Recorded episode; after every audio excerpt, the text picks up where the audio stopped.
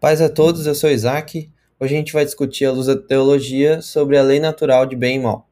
É, se isso existe, se a Bíblia evidencia de alguma forma isso, e se esse código moral existe mesmo e está no humano, em todas as pessoas, em todas as religiões, em todos os países, enfim. Vamos discutir um pouquinho, vamos abrir um pouquinho essa discussão, que é uma discussão bem legal e tem bastante controvérsias. E eu vou evidenciar aqui alguns momentos da Bíblia sobre isso e também pontuar alguns pontos teológicos aqui e alguns teólogos que falaram sobre isso, beleza?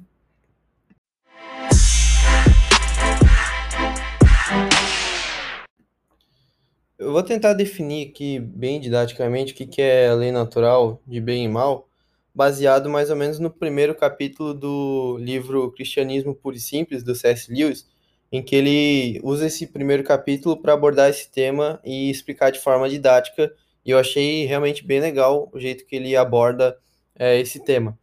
É, a lei natural, então, é basicamente quando você faz um acordo é, entre duas pessoas, por exemplo, você faz um acordo com alguém e esse acordo te prejudica. Então, naturalmente, você já diz que esse acordo é injusto.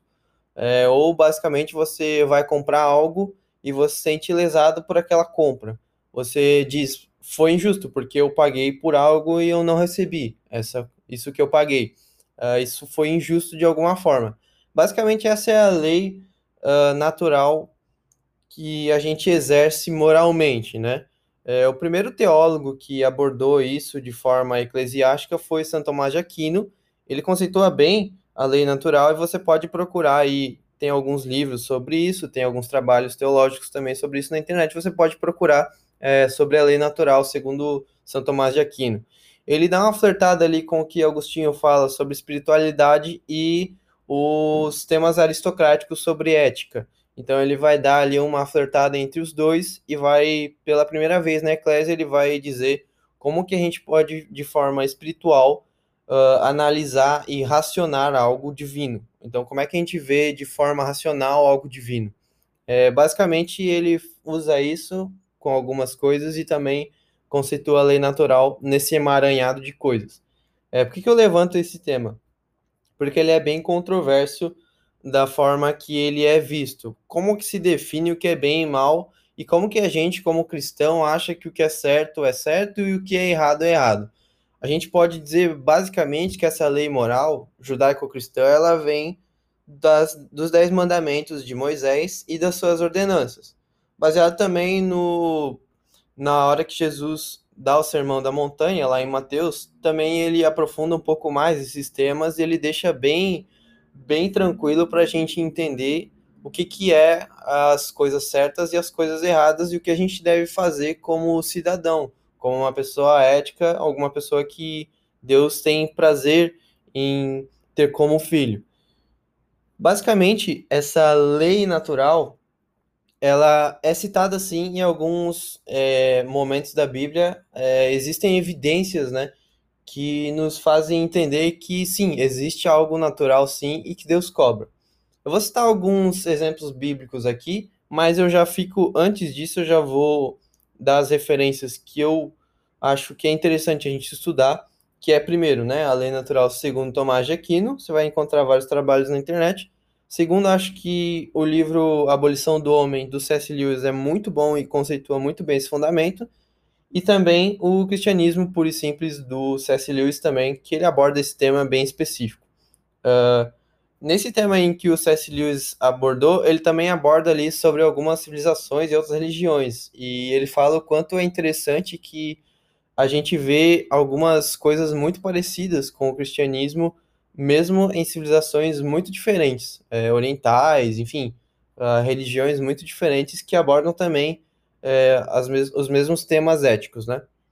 É, mas eu vou citar aqui então na Bíblia, basicamente, algumas evidências sobre o que a lei natural representa para Deus e como ele cobra isso do homem ao, a, a, ao decorrer da história bíblica ali, e vou dar as referências ali também sobre os versículos. Então você pode acompanhar comigo se quiser, se não, eu vou ler aqui para você, para você ouvir mais tranquilamente aí.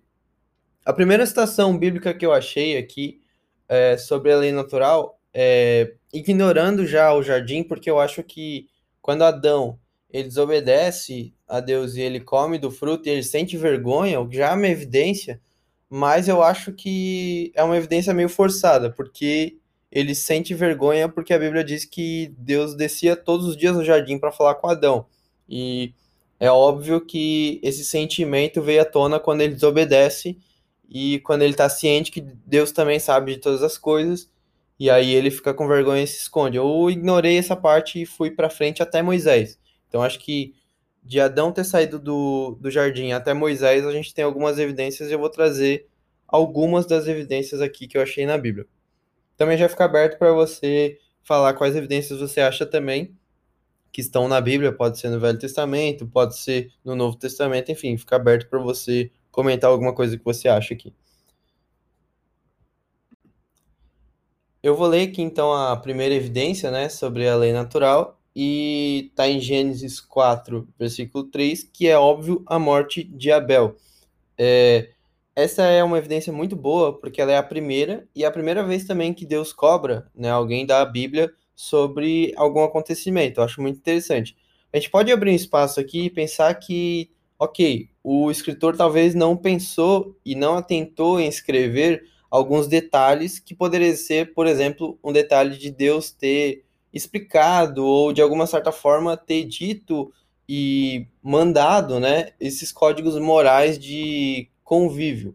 Mas, é, como o Santo Tomás de Aquino fundamenta muito bem, essa lei natural ela é certamente a dependência de Deus e da comunhão de Deus. Então é óbvio que quando você mata o seu irmão, você sai da comunhão de Deus. Talvez esse seja o sentido da lei natural. E é muito interessante como essa lei natural se conceitua muito bem nesse, nesses versículos aqui do 3 ao 16 de Gênesis 4. Eu vou ler aqui para ficar explícito e você estiver ouvindo em algum lugar e não tiver a Bíblia para ouvir, para ler, né? Então você pode ouvir aqui, eu vou citar. Então Gênesis 4, 3 diz assim: E aconteceu ao cabo de dias que Caim trouxe do fruto da terra uma oferta ao Senhor. E Abel trouxe dos primogênitos das suas ovelhas e da sua gordura. E atentou o Senhor para Abel e para a sua oferta. Mas para Caim e para a sua oferta não atentou. E irou-se Caim fortemente, descaiu-lhe o semblante. E o Senhor disse a Caim: Por que te iraste? E por que descaiu o teu semblante? Se bem fizeres, não é certo que serás aceito? E se não fizerdes bem, o pecado jaz à porta, e sobre ti será o teu desejo, mas sobre eles deves dominar. E falou Caim com o seu irmão Abel. E sucedeu que, estando eles no campo, se levantou Caim contra o seu irmão Abel e o matou. E disse o Senhor a Caim: Onde está Abel, teu irmão? E disse ele: Não sei, sou eu guardador do meu irmão? E disse Deus: Que fizeste?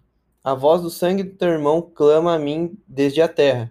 E agora maldito és tu desde a terra, que abriu a sua boca para receber o da tua mão o sangue do teu irmão.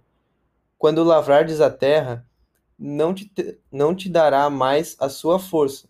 Fugitivo e vagabundo serás na terra. Então disse Caim ao Senhor: É maior a minha maldade que a que possa ser perdoada. Eis que hoje me lanças da face da terra, e da tua face me esconderei, e serei fugitivo e vagabundo na terra. E será que todo aquele que me achar me matará. O Senhor, porém, disse-lhe: Portanto, qualquer que matar a Caim, sete vezes será castigado. E pôs o Senhor um sinal em Caim, para que não ferisse qualquer o que achasse. E saiu Caim diante da face do Senhor, e habitou na terra de Nod, do lado oriental do Éden. Essa é uma parte bem interessante da Bíblia, porque justamente quando Caim ele fica irado, Deus já chega para ele. Então mostra uma comunhão uh, de certa forma, assim, muito avançada. Acho que talvez na Bíblia é uma das maiores comunhões que existem, né? É, quem dera a gente pudesse ter dessa forma, né? Hoje a gente tem o Espírito Santo, mas quem dera a gente pudesse ter a voz do próprio Deus ali em alto bom som, né? Quando Deus chega para Caim, ele já fala, ó, cuidado com essa ira, porque você vai fazer alguma coisa errada e isso vai te dominar. E Caim, ele não atenta ao que o Senhor diz, e ele vai lá e fere a Abel e o mata. Então essa é uma, uma baita evidência do que a lei natural de bem e mal ela já estava venciada e inteiramente ligada com a comunhão com Deus. Então, acho que isso fica bem evidente. Eu também separei outras evidências aqui na Bíblia. Em Gênesis 6, 5, é, quando o texto ali fala sobre a corrupção do homem, já ali chegando para Noé, é, Gênesis 6, 5 diz assim: E viu o Senhor que a maldade do homem se multiplicara sobre a terra, e que toda a imaginação dos pensamentos de seu coração era somente má continuamente. Então ali Deus já também já começa a definir alguns pensamentos como corruptos e maus. E ele vê que esse é um, esse é um comportamento social já. É, esse comportamento social já começa a desagradar a Deus.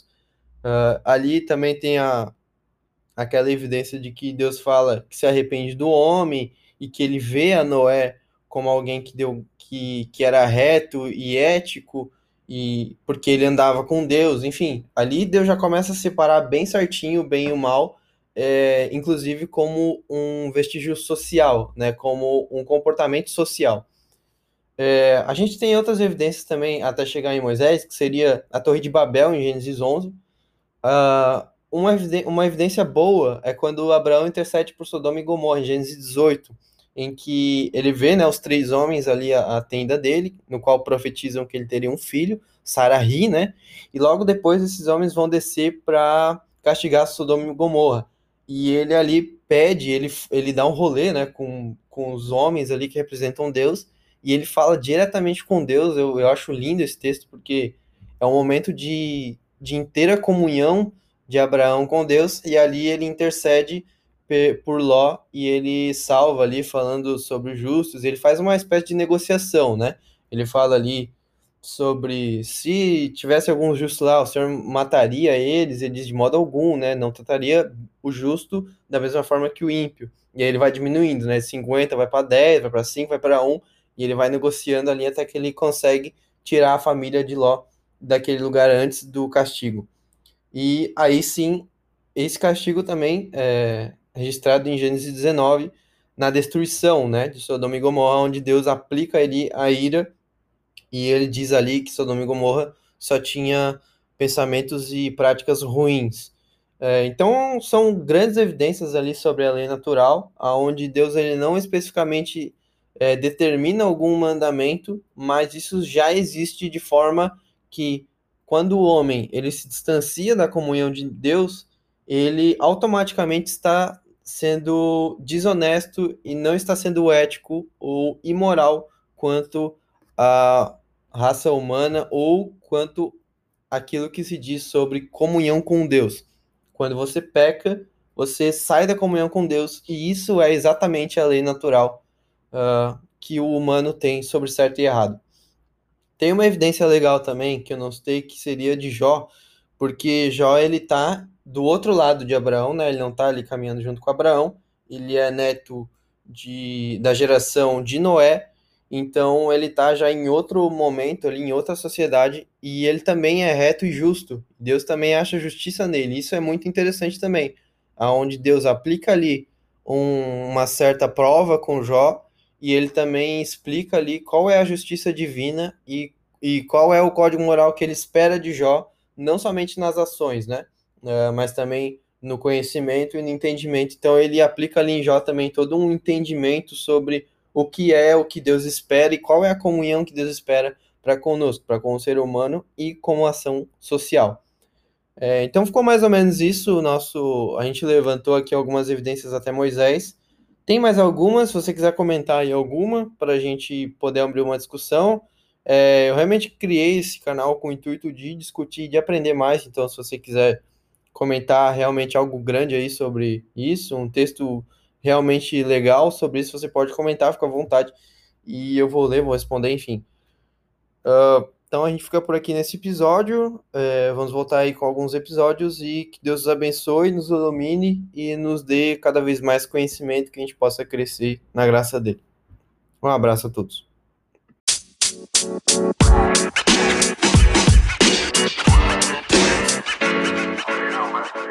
You know, man.